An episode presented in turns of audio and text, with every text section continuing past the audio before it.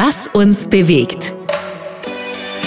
Der ÖAMTC-Podcast für leistbare, sichere und umweltgerechte Mobilität. Hallo und herzlich willkommen bei Was uns bewegt. Ich bin Marcel Kilic und wir gehen heute einer Aussage auf den Grund, die wir alle schon mal gehört haben, wenn es um E-Autos geht. Der Akku, die E-Auto-Batterie, die kann man gar nicht ordentlich recyceln. Ist das so? Was ist die Lösung? Wie könnte ein idealer Recyclingprozess denn genau aussehen? Fakt ist, auf unseren Straßen sind immer mehr E-Autos unterwegs. Und das fordert auch die Entsorgungswirtschaft. E-Autos müssen irgendwann einmal verschrottet werden. Oder wenn ein E-Auto verunfallt, dann vielleicht sogar früher als später. Genau dabei ist eine hohe Recyclingquote der Akkus gefragt. Bei Fahrzeugen mit konventionellen Antrieben, da sind alle Strukturen und Prozesse schon eingespielt und die gesetzlichen Vorgaben, die sind klar. Bei E-Autos hat sich noch keine richtige Kreislaufwirtschaft etabliert. Aber in der Steiermark, da läuft gerade ein innovatives Projekt an, das zum Vorbild ja vielleicht für ganz Europa werden könnte. Es ist eine Kooperation zwischen Saubermacher, dem Entsorgungsspezialisten, und den Autoimporteuren Denzel und Porsche Austria. Das Ganze basiert auf dem Know-how der Montanuniversität Leoben. Und dieses Projekt, das schauen wir uns heute genauer an. Mein heutiger Gesprächspartner ist Ralf Mittermeier, CEO von Saubermacher. Willkommen, schön, dass Sie da sind. Willkommen.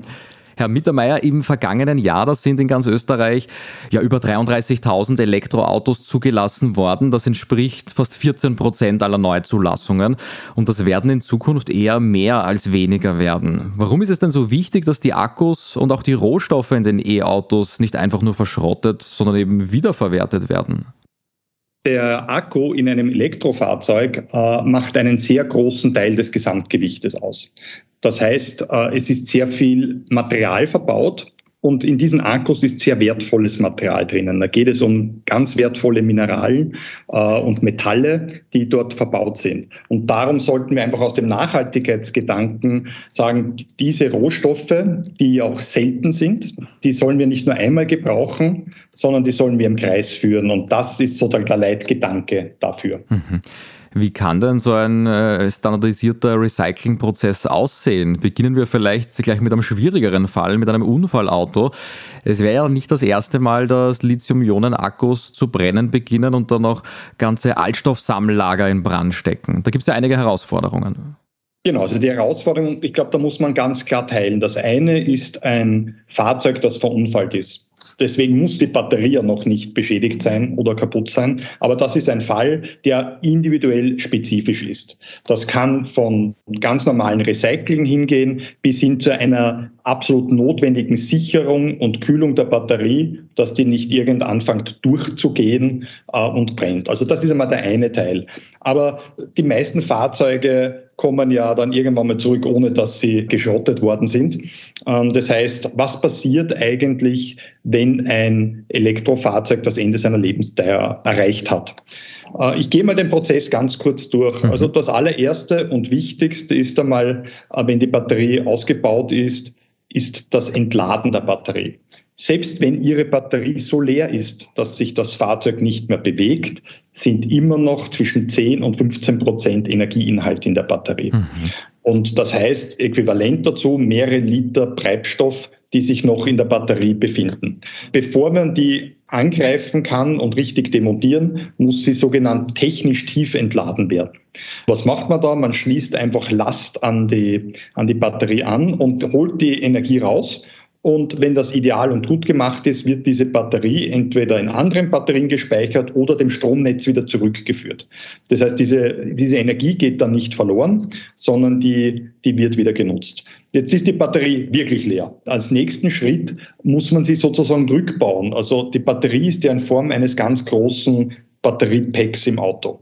Und die besteht im ganz Inneren aus vielen Hunderten oder Tausenden kleinen Zellen, die in Modulen zusammengeschaltet sind. Die sind ungefähr so groß, ein bisschen größer als ein Schuhkarton. Mhm. Und mehrere dieser Schuhkartons sind dann sozusagen in der meistens in der Bodenplatte des Fahrzeugs verbaut. Und was wir machen, wir bauen sie sozusagen wieder zurück. Wir demontieren, was ist das? Das sind viele Kabeln, das sind äh, schützende Elemente, um den von Ihnen angesprochenen Unfall möglichst nicht auf die Batterie durchgehen zu lassen. Das ist Metall und natürlich sehr viel Elektronik, Leistungselektronik. Das wird abgebaut äh, und dann äh, alles für sich auf normalen Wegen recycelt. Das sind ja alles Elemente, die man heute in der Recyclingindustrie schon kennt. So, jetzt sind wir dann sozusagen herunter bis auf diese Module ähm, und die brauchen dann eine spezielle Behandlung. Das heißt, diesen ersten Schritt, den werden wir mehrfach überall sehen, ähm, an verschiedenen Standorten. Je mehr Elektroautos wir haben, desto mehr dieser Rückbaupunkte wird es geben. Aber dann geht es darum, was machen wir jetzt mit diesen Modulen? Dort sind ja jetzt die Zellen und in den Zellen ist das wertvolle Material. Und das geht jetzt in einen mehrstufigen Prozess, wird aus dem alles wieder rausrecycelt. Das heißt, ähm, auf der einen Seite werden diese Batteriemodule thermisch behandelt noch. In den Zellen ist ein Elektrolyt, der muss weg. Das macht man mit einer, mit einer thermischen Behandlung. Äh, das heißt, das ist ungefähr bei 400 Grad für 10 bis 20 Minuten in einem Ofen. Dann, ähm, dann ist der Teil erledigt und dann kommt es in eine ganz spezielle mechanische Zerkleinerungsanlage, ähm, in der äh, diese Batterien wirklich mechanisch, man kann es sagen, zertrümmert werden in mhm. kleine Teile und gleichzeitig ähm, wird mit einem speziellen Luftsystem ähm, der Staub und das Pulver, das in den Zellen ist, abgesaugt. Dort drinnen befinden sich dann Dinge wie Kobalt, äh, wie Nickel, Mangan, aber auch das beschriebene Lithium. Und diese Stoffe wiederum kommen nachher in weiteren äh, metallurgischen Behandlungsschritten, um das reine Metall wieder zurückzugewinnen. Also es ist ein irrsinnig aufwendiger Prozess. Wie viele Mannstunden, wie viele Arbeitsressourcen sind da nötig, um diesen Kreislauf instand zu halten? Ja, also so eine große Batterie, die wiegt ja bis zu 600 Kilogramm, äh, kann man sich vorstellen, zwischen 20, die kleineren, bis hin zu 60 Minuten dauert es, so eine Batterie ähm, komplett zu demontieren auf diese Elemente, die man braucht. Die weiteren Schritte finden ja dann schon in größeren Anlagen statt. Dort haben wir schon einen deutlich höheren Automatisierungsgrad. Mhm. Und so wie Sie das Batterie und dieses ganze Modulsystem beschreiben, ist das deutlich größer und schwerer, äh, als wir das von einem klassischen Diesel- oder Benzinmotor kennen, also diese klassische herkömmliche Autobatterie. Wie viel Prozent dieser Masse, dieser Lithium-Ionen-Batterie und auch welcher Anteil der Rohstoffe können da denn aktuell wiederverwertet werden? Was bleibt da am Ende über, was vielleicht nicht genutzt werden kann? Das ist eine wirklich gute Frage. Die Batterien sind ja noch nicht komplett durchstandardisiert, aber wenn man größenordnungsmäßig ausgeht, können heute von der Gesamtbatterie über 70 Prozent äh, recycelt werden. Mhm. Aber viel wichtiger, es können von den Metallen, die beinhaltet sind, über 95 Prozent, bis zu 95 Prozent recycelt werden. Das heißt, die Batterie hat ja auch andere Themen wie, wie, äh, wie Kohlenstaub, also Graphit und der Elektrolyt, das sind Dinge, die sich heute noch nicht gut recyceln lassen. Aber auch an manchen dieser Teilen forschen wir noch. Aber die Metalle bis zu 95 Prozent. Und mhm. das nenne ich schon einmal eine wirklich tolle Kreislaufführung. Mhm. Das ist, wenn ich richtig informiert bin, auch mehr als die Europäische Union in Form einer Quote wahrscheinlich vorschreiben würde. Das ist vollkommen korrekt. Die EU schreibt für die gesamte Batterie 50 Prozent ähm, Recyclingquote vor. Das heißt, die 70 Prozent sind schon einmal signifikant ähm, mhm. darüber.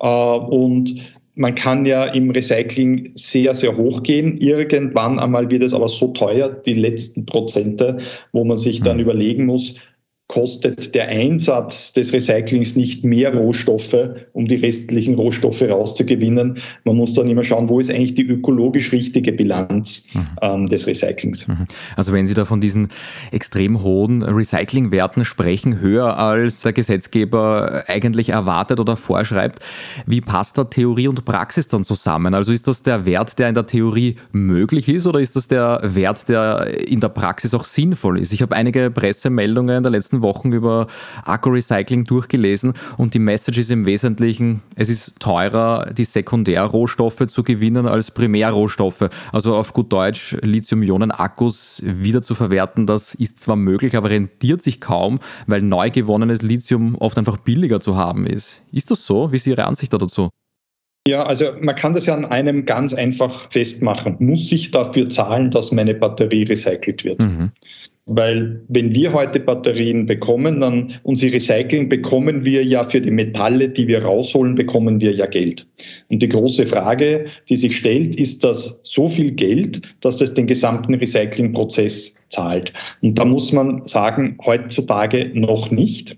Das heißt, es kostet auch das Recycling ähm, von Batterien etwas. Da muss man dazu zahlen vorne. Man muss aber auch sagen, die Kosten der Primärrohstoffe decken ja auch nicht alle ihre wirklich verursachten Kosten, weil wenn ich mir anschaue, wo heute Kobalt, Nickel und überall abgebaut wird, die Umweltschäden, mhm. Die dort im Abbauprozess stattfinden, die ganzen äh, weiteren äh, Kosten über den CO2-Ausstoß beim Transport aller dieser Rohstoffe, das wird ja heute noch nicht mit eingepreist. Wenn man das mitzahlen würde, dann würde es aus unserer Sicht wahrscheinlich schon einen, ein, mindestens ein Break-Even äh, geben äh, zwischen den beiden Themen. Und das Zweite ist, unsere Branche ist ja noch ganz jung, die Anlagen sind noch sehr klein, die laufen natürlich noch nicht in einem optimalen Produktionspunkt. Und das heißt, auch das Recycling wird immer kostengünstiger.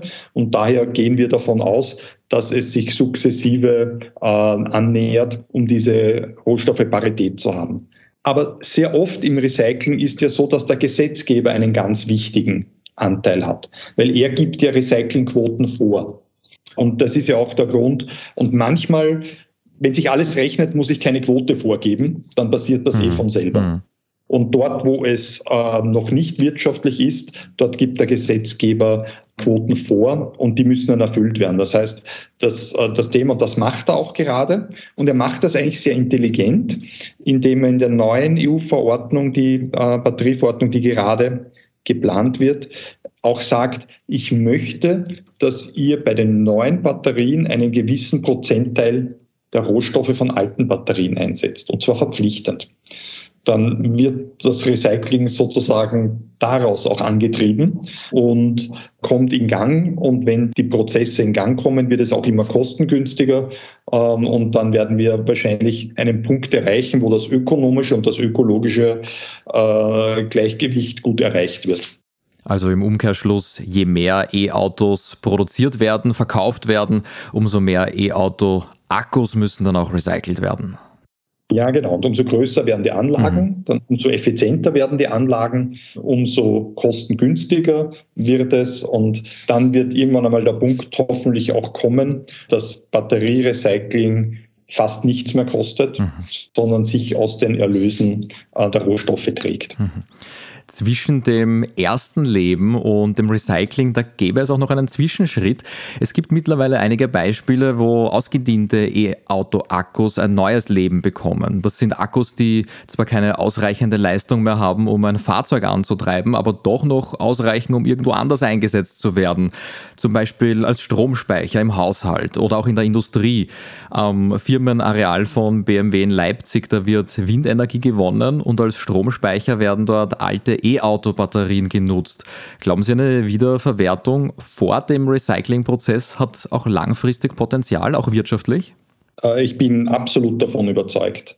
Also die Batterien sind schon so gut. Also in den aller, allerersten Elektroautos war die Batterie der zeitlich limitierende Faktor, weil sie irgendwann sozusagen nicht mehr, nicht mehr so gut war und damit das Fahrzeug Reichweite verloren hat.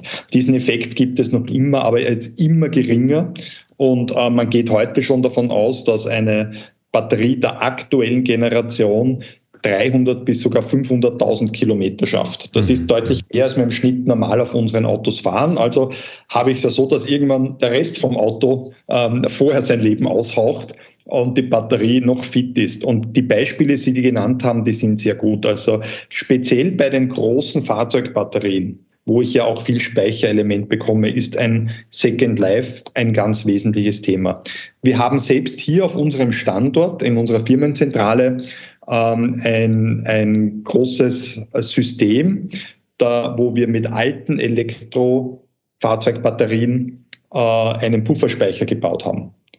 Wir haben eine Solaranlage auf dem Dach. Wir nehmen die Energie der Solaranlage, speichern sie dort ein. Wir haben selber bei unserem Standort ähm, über 30 Elektrofahrzeuge Und äh, die Spitzenabdeckung in der Früh, wenn die Mitarbeiter kommen, können wir zu einem kleinen Teil aus diesem Bufferspeicher ähm, hier auch holen. Mhm.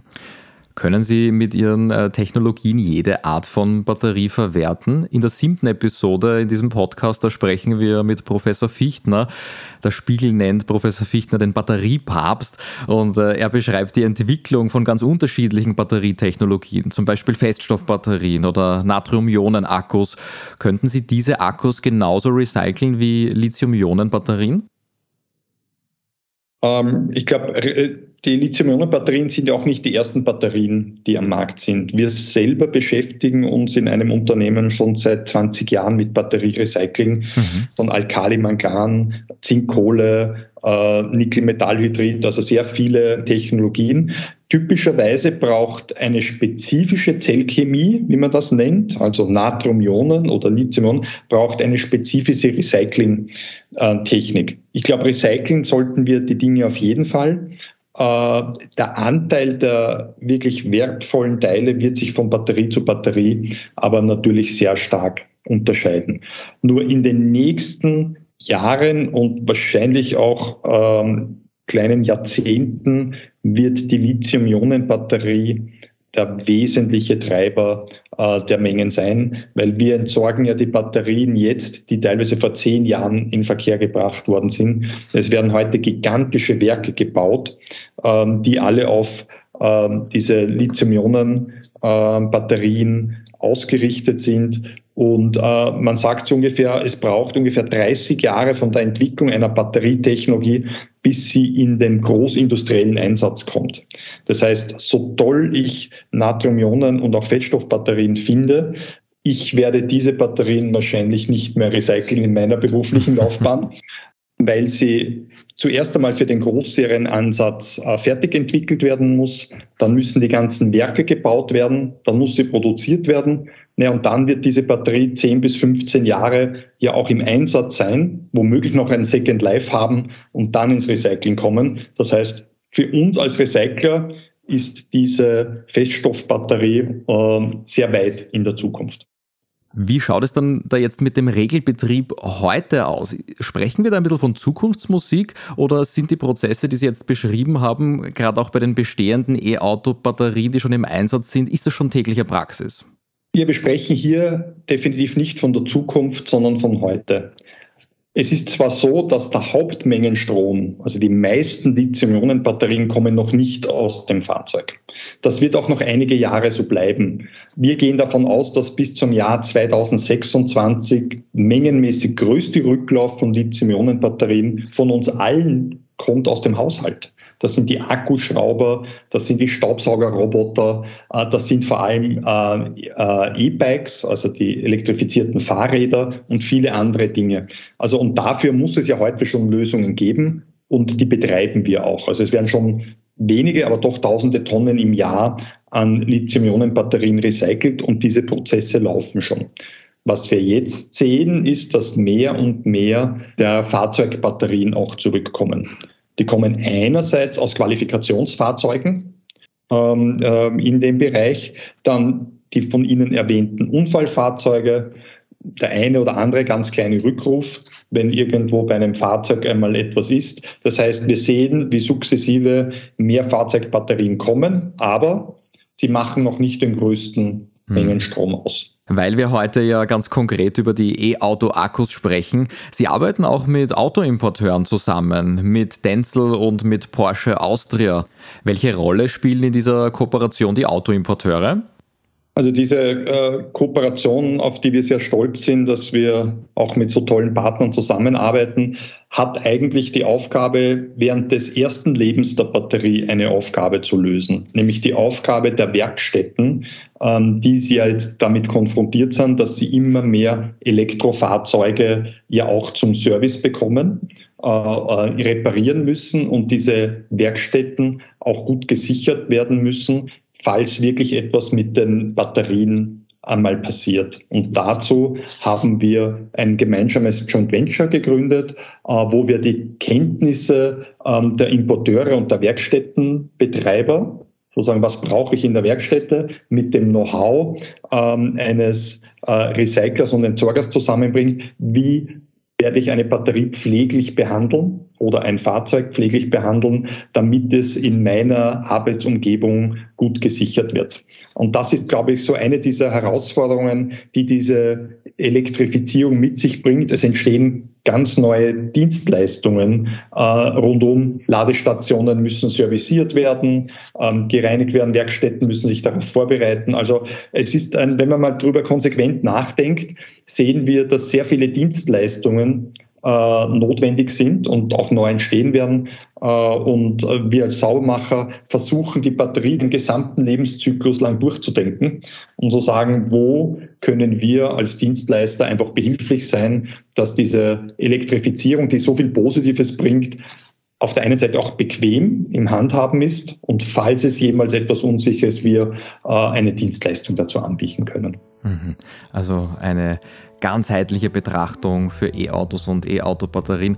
Ralf Mittermeier, vielen Dank, dass Sie uns schon heute in diese ja, frühe Entwicklung des äh, E-Auto-Akku-Recyclings mitnehmen und hineinschauen lassen und viel Erfolg bei allen weiteren Projekten. Vielen Dank, Herr Kilic. Einen schönen Tag wünsche ich Ihnen noch. Ja, in einer Welt, in der immer mehr E-Autos auf den Straßen unterwegs sind, da ist es nur sinnvoll und vernünftig, sich auch um das Recycling allen voran der E-Auto-Batterie zu kümmern.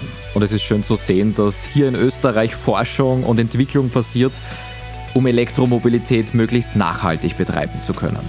Wenn es uns gelingt, Elektroautobatterien möglichst sinnvoll und effizient zu recyceln und ihnen vielleicht nicht nur einen zweiten, sondern viele Anwendungsfälle zu schenken, dann sind wir in Sachen nachhaltiger Mobilität schon einen großen Schritt weiter.